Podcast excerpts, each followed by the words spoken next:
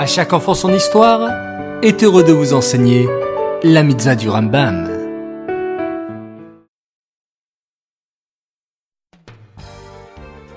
Bokertov les enfants, aujourd'hui nous sommes le 22 Rejvan, j'espère que vous allez bien.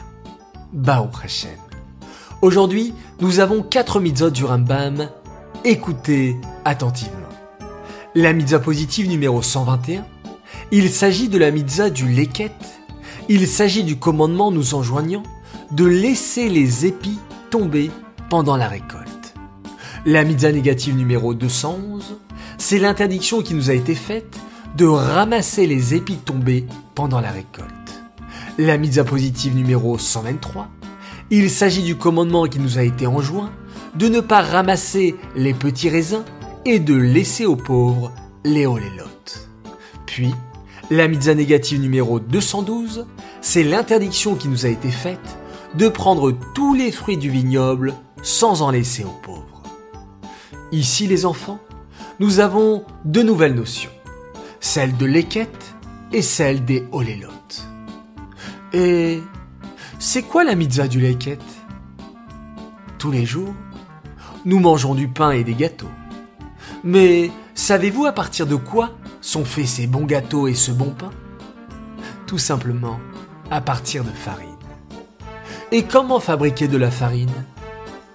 En fait, lorsque vous partez en vacances ou à la campagne, vous voyez des champs à perte de vue.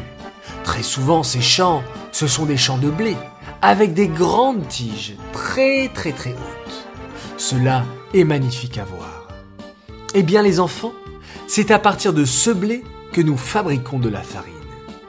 En fait, on prend le blé qui se trouve au bout de ces tiges et on va le faire entrer dans un moulin.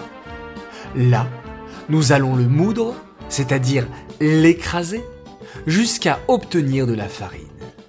Et c'est à partir de cette farine que nous ferons de bons gâteaux et du bon pain. Mais pour récolter les grandes tiges de blé, la Torah nous demande de penser aux pauvres au moment de la récolte. Et comment penser à eux? Hier, nous avons étudié comment il fallait laisser les coins du champ pour les pauvres.